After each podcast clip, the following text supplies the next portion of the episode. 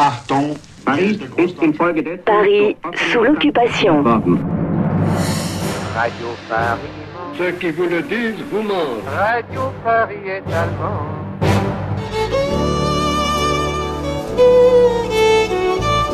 Les Parisiens en 1945 ont un besoin viscéral de tourner la page de ces quatre années d'occupation allemande.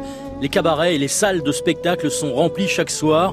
Edith Piaf triomphe à l'ABC boulevard Poissonnière avec une toute nouvelle chanson, peut-être son plus grand succès, La vie en rose. Alors que Fernandel déclenche des torrents de rire à l'Alhambra en se moquant des tracas des Parisiens et de ses maudits tickets de rationnement. Nous avions dans le temps des jours gras, des jours maigres. Nous avons des jours sans ou bien des jours avec.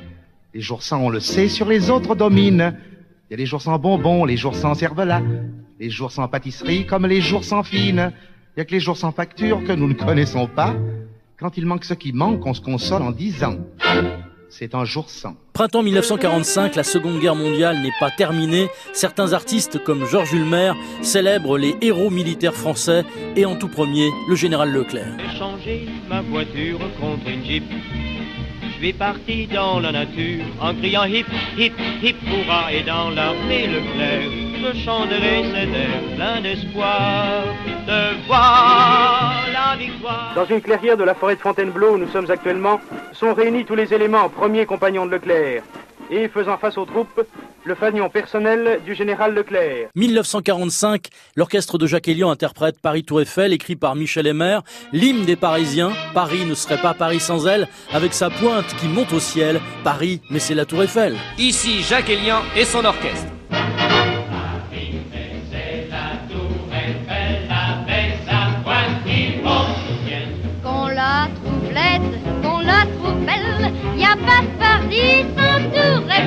Et puis, c'est sans doute la chanson la plus populaire d'après-guerre également de Jacques Elian et son orchestre. Une chanson reprise partout dans les balles populaires du samedi soir, du Moulin de la Galette à Montmartre aux Guinguettes de la Marne, du dancing de la Coupole de Montparnasse au bal malfamé de la rue de Lappe. Cette fleur de Paris cachée pendant quatre ans à la vue des Allemands et qui éclot comme les sourires des Parisiennes et des Parisiens. Paris. Paris outragé. Paris brisé. Paris martyrisé. Mais Paris libéré.